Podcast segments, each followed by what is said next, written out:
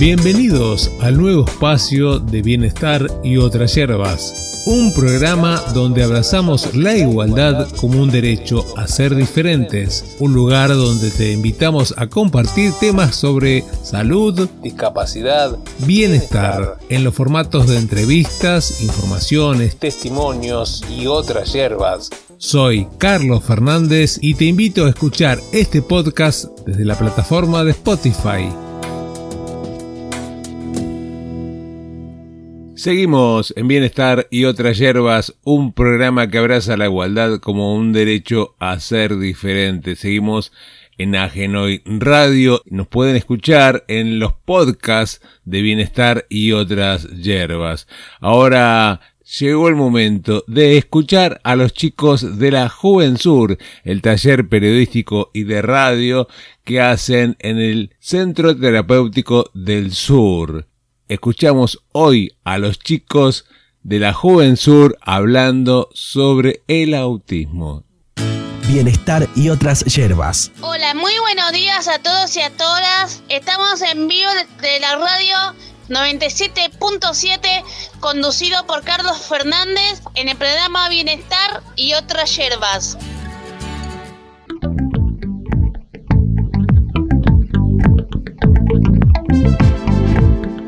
Bienvenidos al espacio periodístico La Juventud, un espacio para escuchar información dinámica y variada del mundo actual.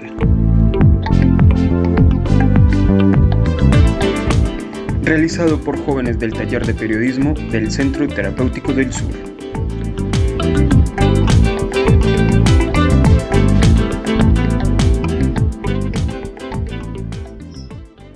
Muy buenos días a toda la audiencia del programa Bienestar y otras hierbas. Estamos acá nuevamente en la columna de la Juvensur. Eh, hoy, sábado 17 de abril del 2021, quien les habla Jason Bayona, orientador, terapeuta ocupacional del Centro Terapéutico del Sur, y con los jóvenes que pertenecen al taller de periodismo, hacemos esta columna para todos ustedes y estamos acá con alguno de ellos. Hola chicos, ¿cómo están?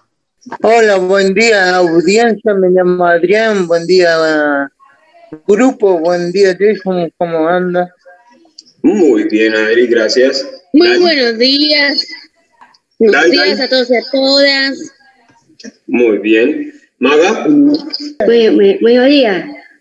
María Joye. Muy bien. Mica. Bueno, muy buenos días a los oyentes. Soy Micaela López. Bueno, continuamos hablando hoy sobre el tema del autismo. Eh, nos quedaron algunas dudas eh, por resolver eh, del sábado pasado, así que las vamos a abordar hoy. Bueno, Alfred. ¿A qué edad se detecta el autismo? Bueno, la edad en la que se detecta el autismo eh, ha ido cambiando con eh, el paso del tiempo. Eh, antes se decía que a los 3, 4, 5 años, cuando los chicos entraban en el jardín, era cuando se empezaban a dar esos problemas de, de sociabilización, ¿sí? que es la característica principal, y ahí era donde se empezaba a, a diagnosticar pero ahora ya se empieza a diagnosticar más o menos a los 12, 18 meses, eh, porque ya varias características del desarrollo que tendrían que tener los niños a esa edad ya se están viendo como eh, cambiadas, ¿sí? Y no corresponden al desarrollo que tienen los niños, eh, la gran mayoría, a esa edad, ¿sí? Y entonces eso ya va dando algunos eh, signos, algunas señales de lo que eh, podría ser al futuro eh, esta condición, este trastorno para ese niño, ¿sí? Desde esa edad. Y con distintas pruebas, evaluaciones, ya con seguridad se puede detectar la, la, condición a los, a los dos años y de ahí en adelante lo que queda es el tratamiento, ¿sí? La estimulación constante, eh, el acompañamiento por profesionales, por la familia y por todo el entorno para que eh, pueda ser llevadera esta condición y que este niño empiece a tener una vida como cualquier otro niño y sea lo más autónomo posible. ¿Qué otra pregunta tienes, Alfredo? ¿Tienen problemas en la escuela? Bueno, entonces con lo que yo te decía, en el, con el colegio, en el jardín, en primaria, eh, es cuando se empiezan a notar la mayoría de los, de los síntomas y signos del autismo, ¿sí? Eh, cuando se le dificulta acercarse a los compañeros, ¿sí? Cuando se le dificulta prestar atención, cuando se le dificulta jugar, principalmente, eh, se lo ve que juega solo, los demás están compartiendo y juega solo, eh, cuando le molestan eh, ciertas cosas que a los demás no les molestan tanto. Em, entonces son, son observaciones que van afectando el desempeño escolar de ese joven, de ese niño joven, ¿sí? y va eh, afectando, como te digo, y bajando el rendimiento porque los maestros tampoco saben cómo tratarlo, porque los papás no saben qué está pasando y empieza a tener eh, dificultades en el aprendizaje y en general en el ambiente escolar.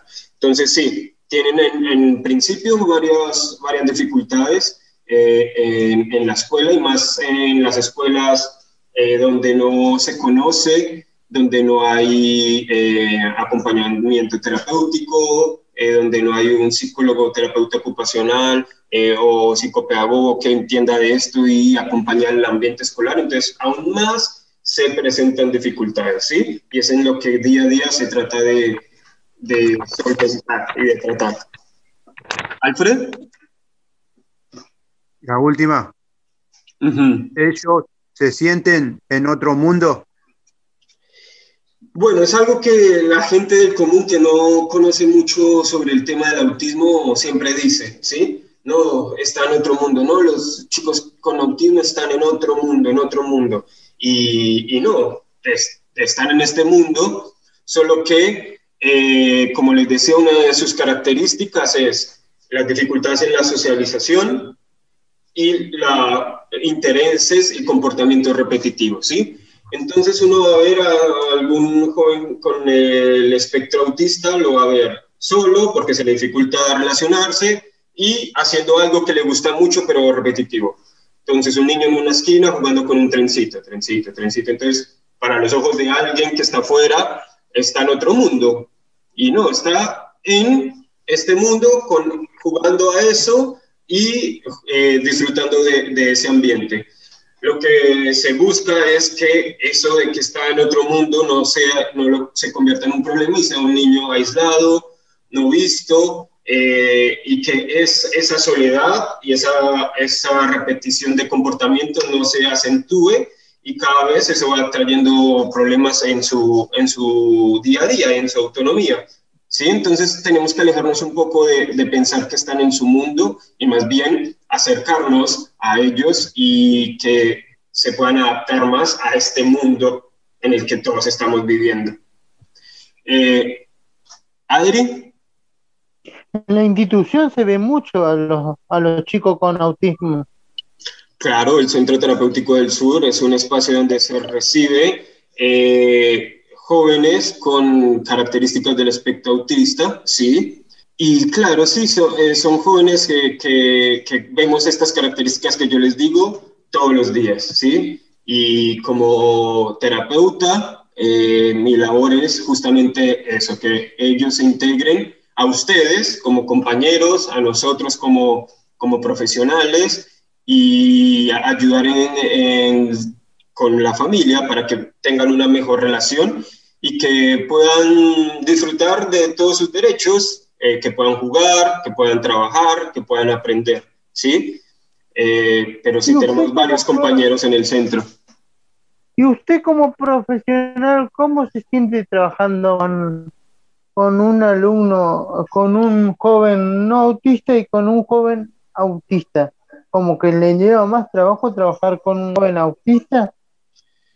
Y, es relativo, Adri, porque son, son condiciones, como te digo, que son muy variantes, muy cambiantes, tienen distintas características y hay jóvenes que eh, la condición se les ha manifestado muchísimo más, entonces es, es un desafío más grande para, para, el profesional, para la familia, eh, el trabajo con ellos. Hay otros jóvenes que la condición se les manifiesta de una forma un poco eh, más adaptable al día a día, entonces el desafío es distinto, entonces se trabajan otras cosas. hay jóvenes que tienen la condición de del espectro autista y tienen muchísimos conocimientos de un par de temas, pero muchísimos, muchísimos. Entonces, a veces hasta son más eh, inteligentes en un tema que uno, por ejemplo. Entonces, uno trata de aprender de ellos también y uno después les enseña de otras cosas que se les dificulta. Entonces, es, es algo lindo trabajar con, con el espectro autista por todos esos desafíos que trae. Bueno, vamos al primer corte de nuestra columna. Vamos a escuchar un poco de, de, música para relajarnos y ya volvemos. La abuela siempre nos traía el tecito. Ahora escucha Bienestar y otras hierbas para estar cada vez mejor.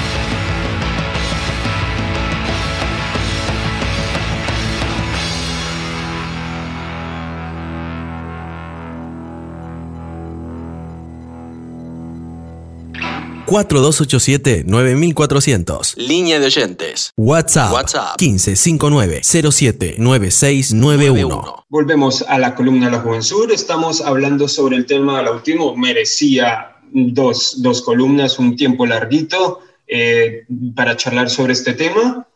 Eh, hay una pregunta acá que me llega eh, por cucaracha que dice si se cura el autismo. Bueno, el autismo es una condición, como les decía al inicio, que no se cura, ¿no? No es que hay una pastillita o, o una vacuna para curar el autismo, no. El autismo no se cura. Lo que se hace con el autismo es crear un ambiente, tanto interno, ¿sí? emocional, cognitivo, eh, aprendizaje, de estrategias, para que la persona pueda relacionarse con el ambiente externo y a su vez también crear un ambiente externo que se pueda moldear y sea flexible a las necesidades de, de la persona con autismo. Entonces, y ahí no se va a curar, sino que se le va a crear una vida mucho más llevadera eh, a, a, a, las personas que tienen la condición. Y a su vez entonces va a poder desenvolverse como cualquiera de nosotros, ¿sí? Y eso es lo que, entre comillas, sería la cura, pero no, no es que se cura y va a estar así como, como cualquier otra persona sin la condición, no, la condición va a estar presente toda la vida. Y vamos ahora a abordarlo eh, desde la mirada de un psicólogo, el psicólogo Santiago Lancetti, que pertenece a la institución, a ver qué, qué tiene él para decirnos. Si cambia un poco la mirada, si es un poco más lo, lo mismo, eh, bueno, vamos a marcarle, hablar con él. Bueno, estamos con vos, Santiago, para que nos expliques desde tu mirada eh, de psicólogo, eh, todo lo que conozca sobre el tema del autismo. Bueno, ¿qué tal? ¿Cómo andan? Buenos días a todos y todas. Eh, bueno, les cuento un poco que el autismo es un trastorno del desarrollo, ¿sí? que afecta a distintas áreas de la persona, como puede ser la interacción social, habilidades en la comunicación y las funciones cognitivas. Esto obviamente va a, variar de un caso a otro, ¿sí? Digamos, porque eh, una persona con autismo no tiene las mismas características de otra persona, ¿sí? Somos todos distintos y esto aplica para todos y todas. Bueno, una de, de las causas que se conoce ¿sí? en relación a, este tipo de, trastorno del desarrollo eh, tiene que ver con el desarrollo en el sistema nervioso, ¿sí? Eh, pero no es la única causa y todavía se sigue estudiando. Eh, porque como recién les decía, bueno, digamos, un, autismo no va a ser igual a otro, por eso se habla de espectro autista, ¿sí? Porque hay distintos tipos eh, según también gravedad eh, en cuanto a, la aparición de, de síntomas. Y para vos, Santiago, ¿cuáles son las causas del autismo? Bueno, como les decía recién, eh, no, se, no se piensa en una sola causa, sino en distintos eh, factores, no, solamente en cuestiones genéticas, como, como recién me, preguntaban, sino también eh, en cuestiones ambientales. ¿sí? por eso se piensa desde distintas combinaciones que, que pueden afectar el desarrollo de un niño o una niña. Y también algunas de las dudas que nos surgían a nosotros es, eh, primero, eh, algunos de los eh, chicos acá columnistas nombraban al autismo como una enfermedad y también si se, si se cura. ¿Qué opinas vos? No, el autismo no se cura. También quería aclarar esto que me preguntaban de si es una enfermedad genética. Bueno, no hablamos de enfermedad cuando hablamos de autismo, hablamos de un trastorno, ¿sí? Relacionado con el desarrollo. Este, no se cura, pero sí se trata y lo ideal es tratarlo en los primeros meses, años de vida y eso depende obviamente de qué tan pronto se pueda detectar. A veces eh, profesionales o mismo las familias pueden detectarlo eh, en poco tiempo y a veces tardan un, poco más en, diagnosticar. Lo ideal es que se pueda detectar en el primer tiempo de, vida del bebé, ¿sí? Eh, ya sea los meses, al año.